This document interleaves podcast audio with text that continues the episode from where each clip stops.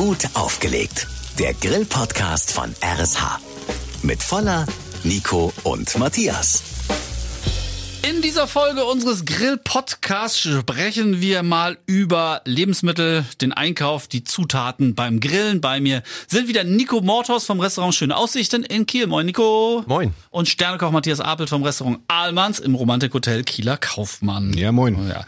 Gibt es gute und schlechte Lebensmittel beim Grillen, beim Einkaufen erstmal vorweg? Aber es soll ja der Grillabend werden oder der Nachmittag. Nico, fang mal an.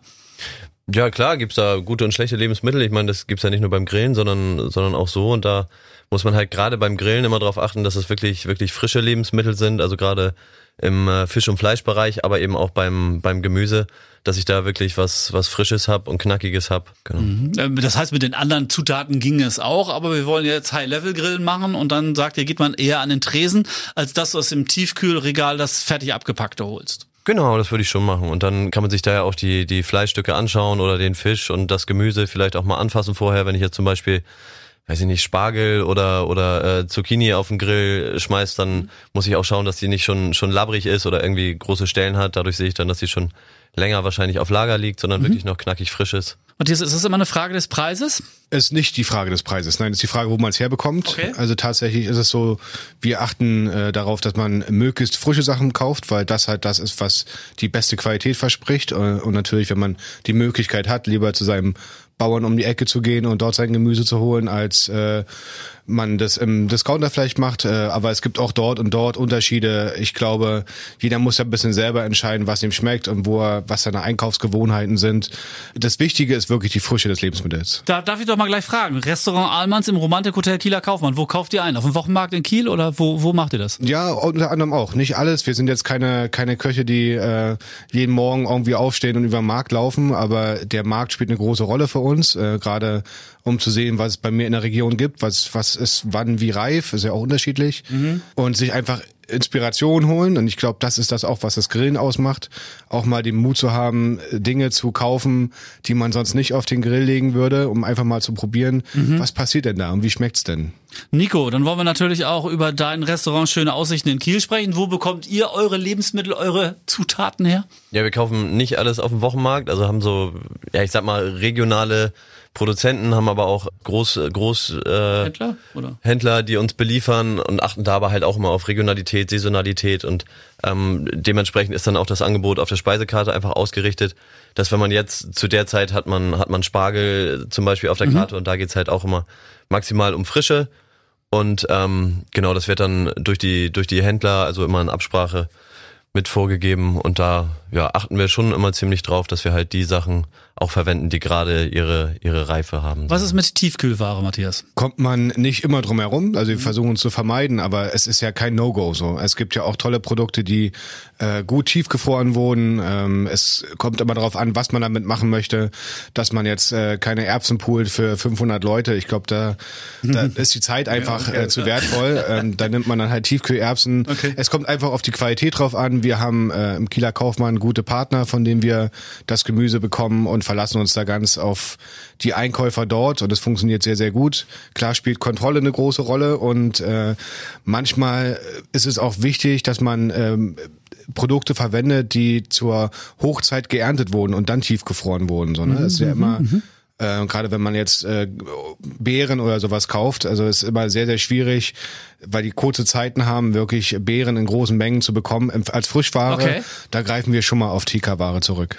Worauf achtest du, äh, Nico, wenn du jetzt losgehst und Fleisch kaufst? Ähm, dann sieht man ja, denke ich mal, ein richtiger Koch, äh, der, der fasst dann das Fleisch an und, und riecht da auch vielleicht dran und so weiter. Worauf muss man bei Fleisch achten? Ja, bei Fleisch finde ich es immer die, man sieht das halt schon, wenn es in der Auslage liegt. Man sieht ja, ob das ein bisschen angetrocknet ist, ob das schon länger an der Luft liegt oder ob es wirklich frisch runtergeschnitten ist, dass da kein schleimiger Film oder irgendwas oben drauf ist, also dass es zu doll glänzt, sag ich mal, die, die Oberfläche und, und äh, hat da schon eine dunkle Verfärbung und da muss man halt schauen, dass man sowas dann nicht kauft oder im Bestfall irgendwo einkauft, wo das, wo das dann auch gar nicht so ist. Sollte Fleisch so fettfrei wie möglich sein oder kommt es darauf an, was man grillen will? Ja, absolut nicht so fettfrei wie möglich. Ich finde gerade gerade beim Grillen ist es eher noch so, dass wenn da Fett mit drin ist und auch beim Fleisch, wenn ich jetzt ein Ribeye Steak zum Beispiel nehme, wo man so ein richtig schönes Fettauge drin hat und das dann noch Ja. äh, richtig marmoriert ist, also mit so einer, mit so einer Ja. Fettanlagerung, dann macht das erst richtig Spaß. So Ja, dann, okay. weil es dadurch halt richtig saftig bleibt und auch das Fett nochmal Geschmack gibt. Es gibt nicht umsonst den Satz, so dass Fett ein Geschmacksträger ist. Ob ich das dann nachher mitesse oder mir dieses Fettauge beim Ribeye zum Beispiel, ob ich mir Mhm. das rausschneide, das bleibt jedem selbst überlassen, aber es gibt halt nochmal einen super Geschmack und intensiviert das ganze Erlebnis. Matthias, was ist äh, eine gute Wurst? Eine gute Wurst bestimmt natürlich das, was da drin ist. So. Und äh, da brauchst etwas Vertrauen. Ähm, es wird ja ähm, oft gesagt, was da alles reingeschnibbelt wird in so eine Wurst, weil man es dann später nicht mehr sieht. Deswegen glaube ich, würde ich da meinem Fleischer vertrauen oder dem, der die Wurst macht. Eine gute Wurst ähm, ist auch was, was äh, etwas Fett enthält, also so eine ganz, weil wir auch gerade das Thema Fett hatten. Fett spielt eine große Rolle bei der Wurst, weil wirklich auch Geschmack weiter transportiert wird dadurch. Und äh, letzten Endes muss sie gut schmecken. Ja, und da muss man so ein bisschen rumprobieren und ausprobieren. Genau, es gibt ja verschiedenste Stile am Wursten. Also ich habe jetzt gerade, wo ich in Berlin war, haben wir auch gegrillt und da gab's äh, eine Chorizo, so eine Bratchorizo, so eine spanische Paprikawurst, äh, sensationell, war super gut. Aber meistens noch mit Knoblauch drin, ne? Also und schön scharf, ne? Ja, merkt man dann spätestens am nächsten Tag oder am selben Abend noch. Wenn man einen gute Nachtkuss gibt, ja, die Wurst, so eine Sache. Ähm, wir reden aber auch über das Gemüse. Wir haben ja viele Vegetarier, Veganer, die dann sagen, ja, dann machen wir dies. Jetzt ist der Nico zum Beispiel mal in, in einer Gemüseabteilung von einem ganz normalen Supermarkt. Worauf achtet man da? Druckstellen, gleich weg damit oder kann man trotzdem nehmen oder was ist da zu beachten? Ja, da ist halt zu beachten, was ich, was ich damit machen möchte. So, wenn jetzt eine Tomate eine Druckstelle hat zum Beispiel oder auch eine Erdbeere eine Druckstelle hat, dann ist es nicht so schlimm, weil wir auch im Grillmenü zum Beispiel machen wir so eine Erdbeer-Gazpacho. Da passt das dann super mit rein, weil da wird das Ganze püriert, das ist dann nicht, nicht weiter schlimm. Wenn ich jetzt aber knackiges, knackiges Gemüse haben möchte, dann nehme ich halt keinen labbrigen Spargel, wenn ich den hochhalte, der schon den, den Kopf dann hängen lässt, so Okay, ungefähr. ja. Ähm, weil der auch keinen keinen Spaß mehr macht nachher auf dem Grill, weil dadurch dann irgendwo schon durch die Lagerung die Zellstruktur aufgebrochen ist und dann wässert der nur noch aus Ja, und wird dann ja. so gummiartig und, und macht einfach keinen Spaß mehr. Fisch. Fisch wird ja auch gegrillt. Was äh, ich habe mal gehört, wenn man äh, guten Fisch kaufen will, der darf nicht riechen. Wenn er riecht, dann ist das schon ein bisschen drüber. Kann man das so sagen, Matthias? Oder? Ja, absolut, ja. Also das ist eins der wichtigsten frische Merkmale beim Fisch, beim Fischkauf. Er darf nicht riechen. Es ist natürlich, äh, jeder Fisch hat seinen eigenen Geruch, äh, ganz, ganz klar. Also es gibt Fische, die riechen intensiver und welche, die riechen fast gar nicht so. Da muss man, spielt es auch ein bisschen auf die Erfahrung drauf an.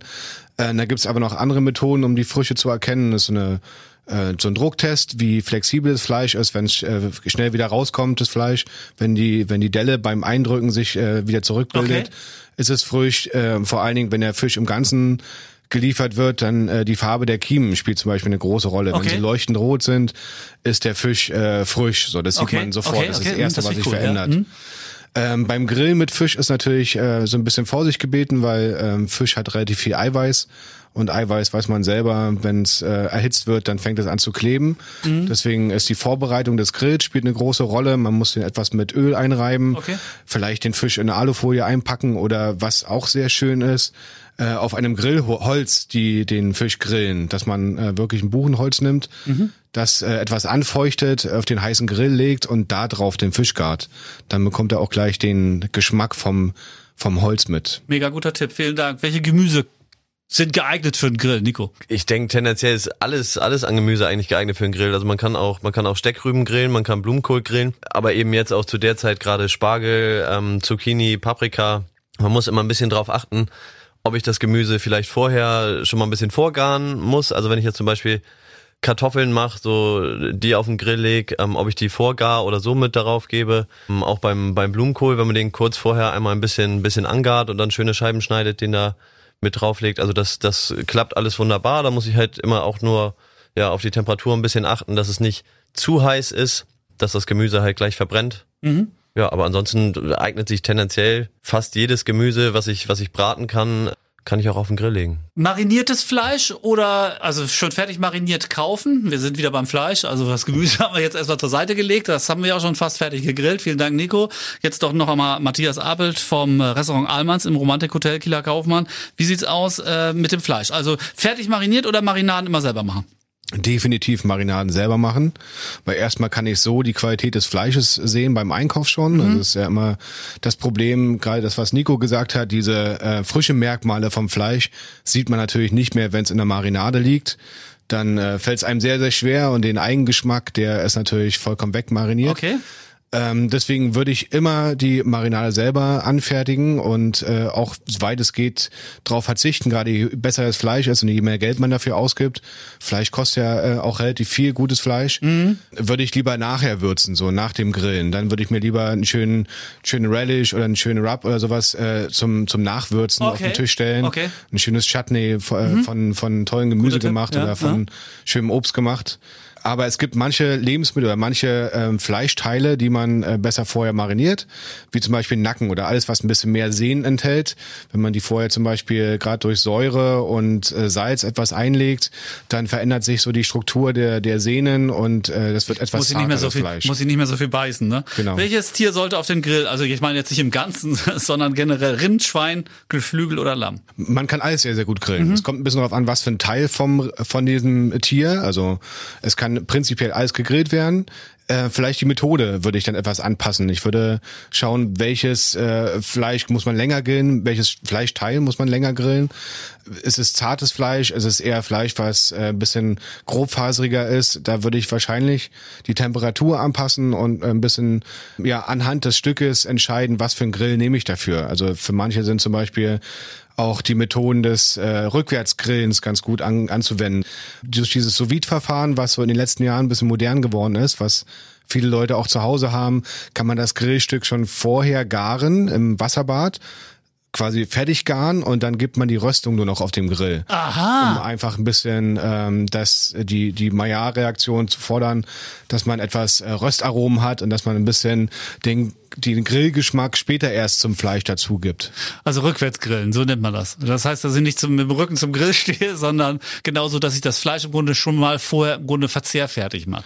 Genau, das äh, Gar, der Garprozess. Ne? Also man, normalerweise legt man das äh, Fleischstück auf den Grill und ist ein bisschen darauf angewiesen, äh, dass man die Temperatur gut getroffen hat. Wenn es äh, zu heiß ist, äh, es ist außen schon zu dunkel geworden und innen aber immer noch roh. Also deswegen äh, gerade bei großen Fleischstücken, wenn ich eine ne Keule im Ganzen mache zum Beispiel, bietet sich das an, die vielleicht schon vorher anzuschmoren oder Ja. äh, wie gesagt mit dem äh, sous garverfahren was wir bei uns auch auf Arbeit äh, ganz ganz stark einsetzen, ähm, schon vorzugaren und das dann später äh, auf dem Grill zum Rösten zu legen. So ganz heiß, ganz kurz, einfach nur um den Geschmack dazu zu bringen. Sous Garverfahren, magst du das nochmal kurz erläutern, was das ist? Ja, das sous garverfahren ist äh, ein äh, Garverfahren, was so den letzten zehn Jahren ein bisschen modern geworden ist. Da wird Fleischteile oder Fleischstücke werden einvakuumiert in äh, Vakuumfolie und die dann im Wasserbad bei einer konstant gleichbleibenden Temperatur gegart. Hm, okay. So, man kann je nach Fleischstück die Temperatur einstellen, wie man mag. Die einen sagen, je länger, desto besser. Es kommt auch ein bisschen aufs Fleisch natürlich drauf an. Und danach, nach diesem Garvorgang, packt man das Fleisch aus und brät es nur noch mal an oder legt es auf den Grill. Wenn so viele Möglichkeiten vorherrschen, das zu präparieren, sagen wir mal, übrigens sich fast die Frage, Nico, aber an dich trotzdem, eher dickes oder eher dünnes Fleisch? Ja, also ich finde immer eher ein bisschen, bisschen dicker äh, ganz gut. Aber das richtet sich halt auch nach den Fleischstücken und, und nach der Zeit, die ich auch darauf verwenden möchte. Also wenn dickes Fleisch braucht ein bisschen, ein bisschen mehr Aufmerksamkeit und braucht ein bisschen länger von der Garzeit nachher. Dünneres Fleisch äh, geht, geht schneller. Da ist die Gefahr aber auch groß, dass es dann nachher trocken wird. Also da muss man dann den Zeitpunkt schon abpassen, wann es dann gut ist und wann ich es auch wirklich vom Grill runternehme. Gut aufgelegt. Der Grill-Podcast von RSH. Alle Folgen hören Sie jetzt auf rsh.de und in der RSH-App.